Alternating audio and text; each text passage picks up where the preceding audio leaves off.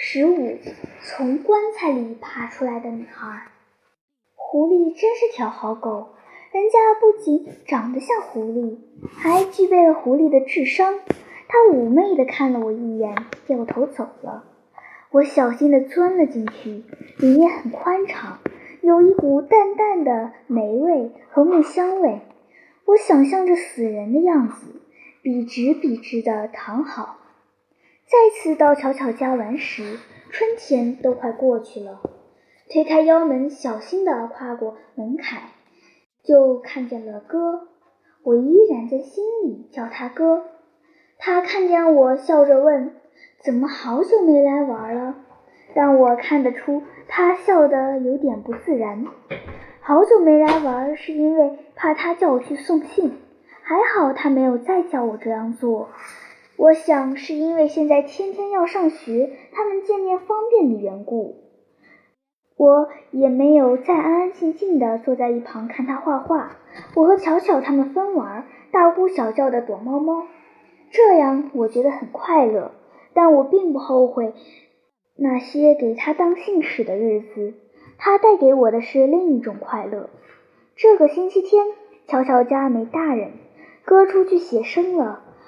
他爸妈带着奶奶走亲戚去了。每天每天窝在躺椅里的九十岁的奶奶突然吵着要回娘家。她娘家在小城边上的一个苗寨，长辈和平辈的人都不在了，谁能活得过她呢？可她就是要去看看。偌大的一栋房子成了我们的天下，我们疯的只差飞檐走壁了。不光我们疯。狐狸也跟着疯。狐狸是一个叫金豆的男孩养的一条狗。猪要长得像猪，猫要长得像猫，狗当然要长得像狗。可金豆的狗却长着一张尖尖的嘴，三角形的脸，妩媚的眼睛。这不是狐狸是什么？狐狸很聪明，也很乖巧。它从不告密，大家躲在哪儿，它都看在眼里。但它。不动声色，即使是它的主人金豆是输家也一样。不过，一旦找出了一个找的人欢呼雀跃的时候，狐狸也汪汪汪地摇头摆尾，又窜又跳，很会来事。玩躲猫猫，我是最难找的了。我瘦瘦条条的，很小的一个空间就能把自己塞进去，而且胆子比男孩都大。再黑的角落也敢钻进去。乔乔胆子最小，没法把自己藏得隐秘，总是第一个被找到。金豆倒是胆大又灵巧，但他很没耐心，躲了一会儿还没人找到他，他就忍不住要弄出一些响动来，自投罗网。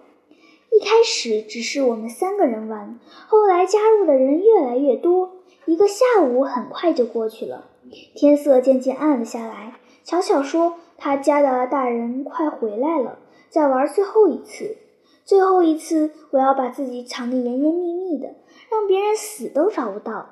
可是所有的地方好像都藏过了，换了几个地方都不满意。正无措时，看见了最里面那个房间，门虚掩着，那是他奶奶的房间。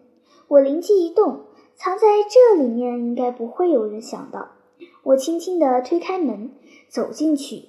房间光线很暗，只在很高的地方有一个小小的窗子。我好一会儿才适应房间里的光线。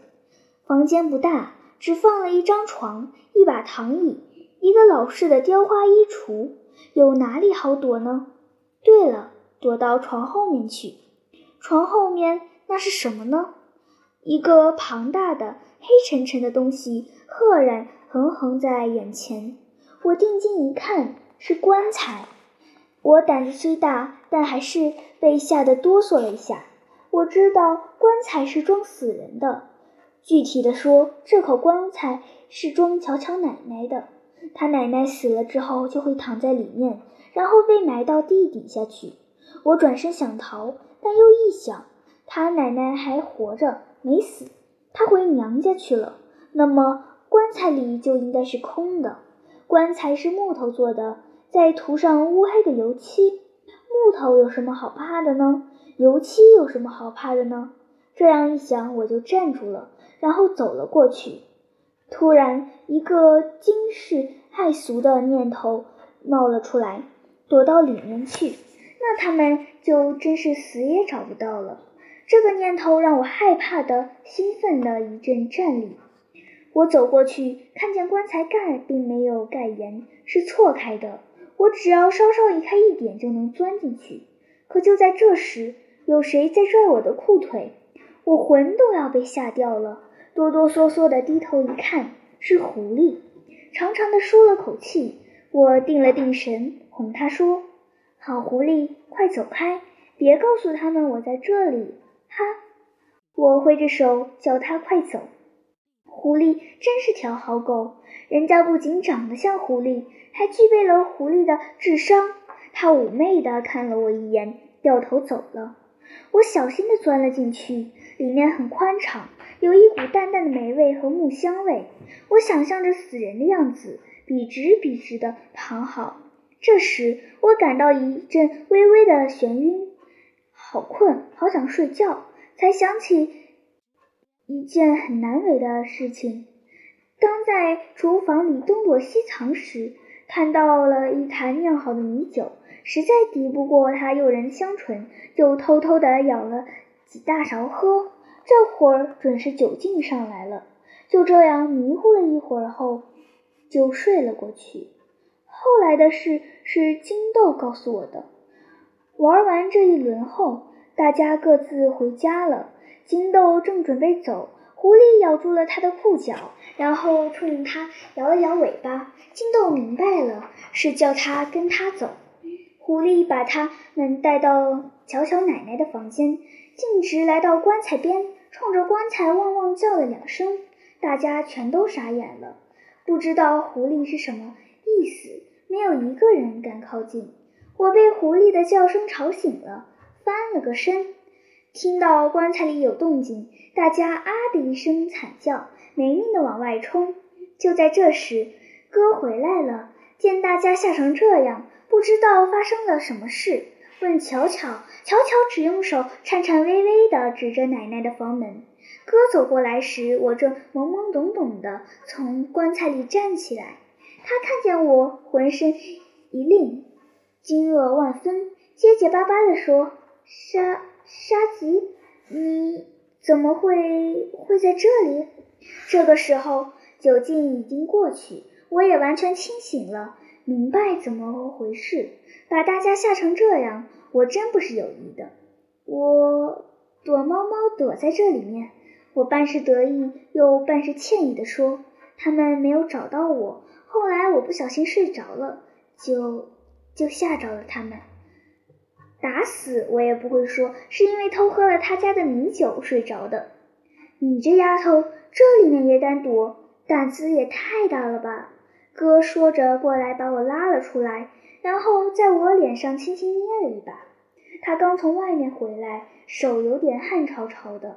冬天早过去了，我已没有了被火烤着的感觉。啊！突然一声尖叫响起来，巧巧扑了过来，抱着我又打又揉。你吓死我了，吓死我了！我好脾气的，抱歉的笑着。任他宰割，我确实把他吓得够呛。第二天，巧巧没来上课。第三天，我刚进教室，巧巧就来了，拉着我往外走，说让我去找老师请假，赶紧到他家去。我不明白发生了什么事，看他神态哀哀切切的，头上还戴了一朵小白花，我心里一惊。你们家？他一推我说：“快去请假。”我在校门口等你，在去巧巧家的路上，巧巧才告诉我，昨天他奶奶过世了。他奶奶很老以后就再也没有出过门，可前天吵着一定要回娘家，那是他出生长大出嫁的地方。看了一眼后，他就安心了。昨天一回到家就睡了，没有再醒来。他算得好准，他知道自己什么时候会死。我听得头皮发麻。他奶奶死了，可为什么要我过去？我胆子再大，也只是不怕棺材。可我怕死人呀，好怕好怕！我腿一软，蹲了下去。我走不动了，我不要去。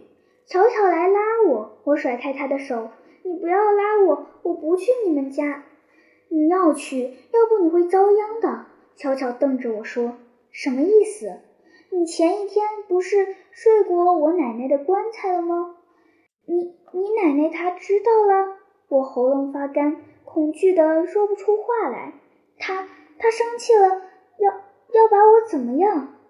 她不会把你怎么样的，只是叫你去给我奶奶磕个头就可以了。悄悄哄我，就这么简单吗？我疑疑惑惑地跟着他走，过了虹桥，就听到一阵唢呐声，远远的还看见一些披麻戴孝的人出出进进的。走进去，就看见厅里停着那具我睡过的棺材。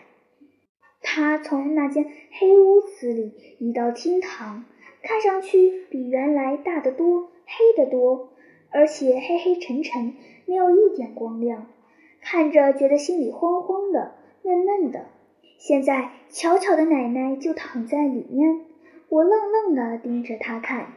巧巧一家全都一身白色孝袍，站在棺材前，棺材两边坐着裹着黑头巾、穿一身黑色斜襟粗布衫的人，他们手里拿着竹片，轻轻地敲着，眼睛半闭，嘴里叽叽咕咕地念叨着。巧巧轻轻地告诉我，这些人都是鬼师，他们念的是引路歌。他奶奶是苗族人，苗族人死后魂是要回到祖先那里去的，鬼师是在告诉他如何走。我有点害怕这些黑乎乎的人，觉得他们诡异又可疑。我突然想到，这些人里面会不会有蛊婆？蛊是一种很可怕的东西，通常是把。毒蛇、蜈蚣、蝎子、蜘蛛、癞蛤蟆之类的东西放在一起，让它们厮杀，最后剩下的那只最毒最强就是蛊。蛊婆把它烧成粉，用来害人，就叫放蛊。这些是云婆婆告诉我的，她还警告过我，一定不能吃陌生苗族女人给的东西，因为蛊婆表面上是看不出来的。这时。不知是谁在我头上扎了一根白布条，然后把我牵到棺材前的棕垫子边，对我说：“跪下，磕三个头。”我听话的跪下，磕了三个头，站起来，一只手抓住了我的胳膊，扭头一看，是一个最老的鬼师。我不觉得他比巧巧的奶奶更年轻一些，他的脸像三年没下过一滴雨的旱地一样。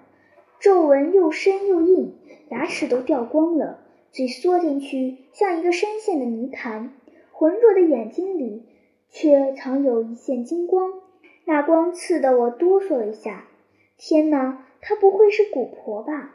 可蛊婆都是女的呀！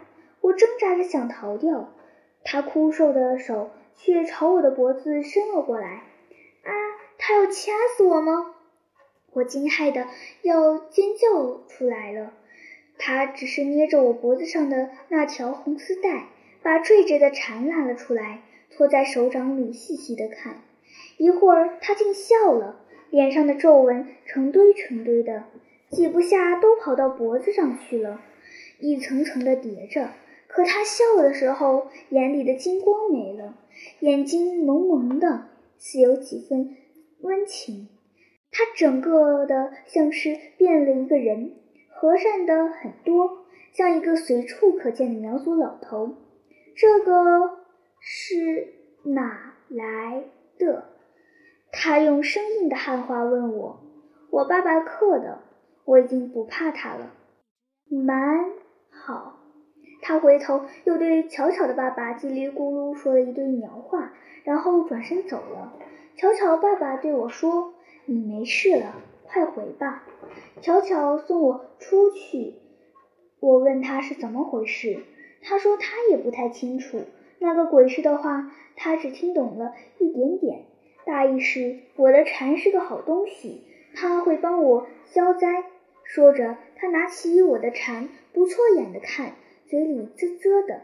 以前也没在意，没想到还这么神呢。如果说不是这个蝉，你奶奶会把我怎么样？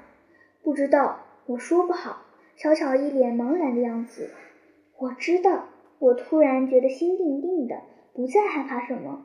你奶奶她不会把我怎么样的，她听得见我的话，她还对我笑过。我奶奶她死了，她也做不了主。巧巧断然道：“那谁能做主？”魂。巧巧说出这个字来时，我俩都吃了一惊，一时间都惊了声。一阵唢呐声猛地高高扬起，吹得热闹非凡。呜里呜里哇，呜里呜里哇！突然，巧巧凑近我，神秘地说：“告诉你吧，鬼师说你这只蝉上附了魂。”说完就进去了。我把蝉攥在手心，我弄不明白，巧巧说的是真的吗？我的蝉上附了魂，谁的呢？爸爸的，妈妈的，不会是我自己的吧？还有一个最最重要的问题，什么是魂？平时也会说的这个字，但我从没认真想过这个问题。